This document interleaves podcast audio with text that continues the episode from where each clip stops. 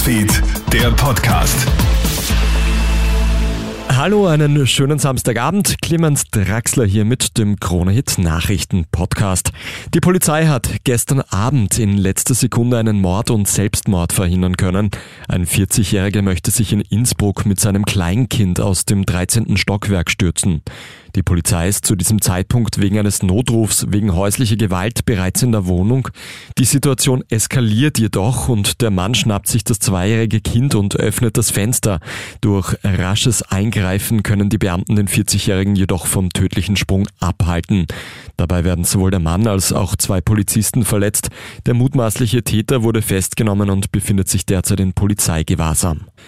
Auf einem Campingplatz in Innsbruck hat es heute Vormittag eine Explosion gegeben. Dabei dürfte ein mobiles Home komplett zerstört worden sein. Eine Person soll schwere Verletzungen erlitten haben.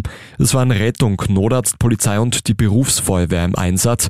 Die Einsatzkräfte vermuten, dass eine Gasflasche explodiert ist. Die weiteren Ermittlungen laufen. Die Frauenrechte werden in Afghanistan weiter und weiter zurückgeschraubt.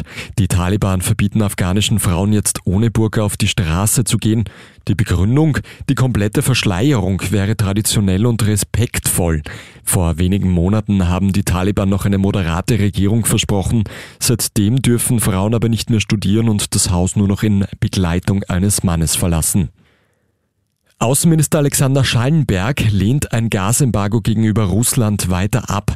Dafür würde es mehr Zeit brauchen, sagt der Außenminister am Global Europe Seminar in Salzburg. Schallenberg würde sich in eine andere Situation wünschen, aber wir wären vom russischen Gas abhängig. Im Westen mehren sich unterdessen die Stimmen, die ein Gasembargo befürworten. Der ehemalige NATO-Generalsekretär Anders Rasmussen meint etwa, der Preis für ein Gasembargo ist niedriger als eine Fortsetzung des Krieges. Und der FC Chelsea steht offenbar ganz kurz vor dem Verkauf. Ein Konsortium um einen US-Milliardär hat den Vertrag zur Übernahme des englischen Clubs unterzeichnet. Der Fußballverein soll um rund drei Milliarden US-Dollar Besitzer wechseln. Jetzt müssen nur noch die Premier League und die britische Regierung zustimmen. Nötig ist der Verkauf ja, weil das Vermögen des bisherigen Clubbesitzers Roman Abramowitsch eingefroren ist.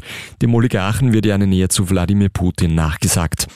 Das war's auch schon mit dem Update für heute Abend. Ein weiteres, das gibt's dann wie gewohnt morgen in der Früh. Einen schönen Abend noch. Krone Hits, Newsfeed, der Podcast.